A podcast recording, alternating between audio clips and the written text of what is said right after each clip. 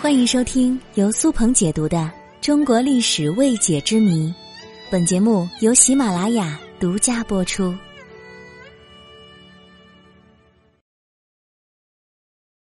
我国古代的酒到底有多少度呢？中国是茶酒的文化之乡，酒文化更是源远流长。自古以来，有关酒的诗句更是数不胜数。何以解忧，唯有杜康。借问酒家何处有？牧童遥指杏花村。举杯邀明月，对影成三人。等等等等。酒香四溢，古人更是为之牵肠挂肚。有关古代好汉豪饮的壮观景象，曾在文学作品中给人留下了深刻印象。比如武松喝了十八碗酒，景阳冈打虎的故事，千杯不倒，万碗不醉，这听起来是那样威猛。但是你如果知道古代的酒有多少度，或许就不会这么认为了。其实古代酒的度数并不高，因为在古代酿酒技术欠佳，以及酿酒设备低下。所以，实际上，古代酒的度数都没有当今啤酒的度数高。古代酒水最高的度数可能连十度都没有。如果是这个度数，估计很多人都能像武松一样喝上个十八碗。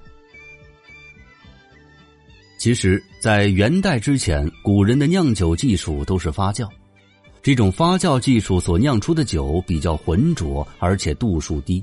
所以才有了浊酒这一说。而北方的游牧民族由于气候寒冷，需要高度的酒来暖身子，所以他们就渐渐的发明了蒸馏酒技术。随着元朝蒙古铁骑入主中原，慢慢的就在中原地区开始出现较高浓度的蒸馏酒了。渐渐的，蒸馏酒一点点代替了自然发酵酒。一直到现在，蒸馏酒技术还被人们广泛的应用着。其实，据我观察，到现在也是我国北方地区的人们喜欢高度酒，南方地区喜欢低度酒。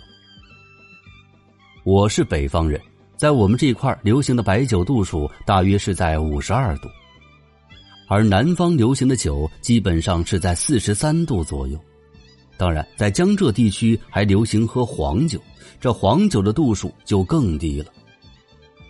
这可能和气候、地理环境以及人们的脾气秉性是有关系的。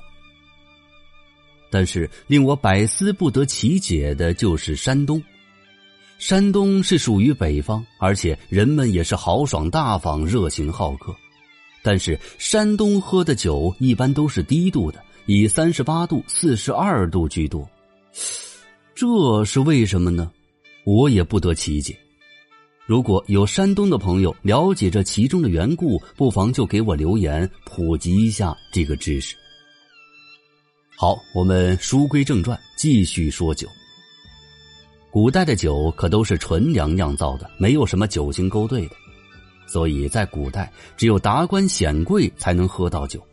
普通百姓每天都为了温饱发愁，喝酒的机会是非常之少的。所以说，在古代，酒就是一种奢侈品。普通百姓正是因为很少才能喝到，再加上文人墨客的刻意炫耀和渲染，才让我们对酒有了无限的向往，才有了这么多所谓的酒文化。其实，这酒精对人体是有害的，是一类致癌物。所以咱们能不喝就尽量别喝了。小酌怡情，大饮伤身，强喝灰飞烟灭呀。最后还是要提示各位，切莫贪杯。还有，喝酒不开车，开车别喝酒。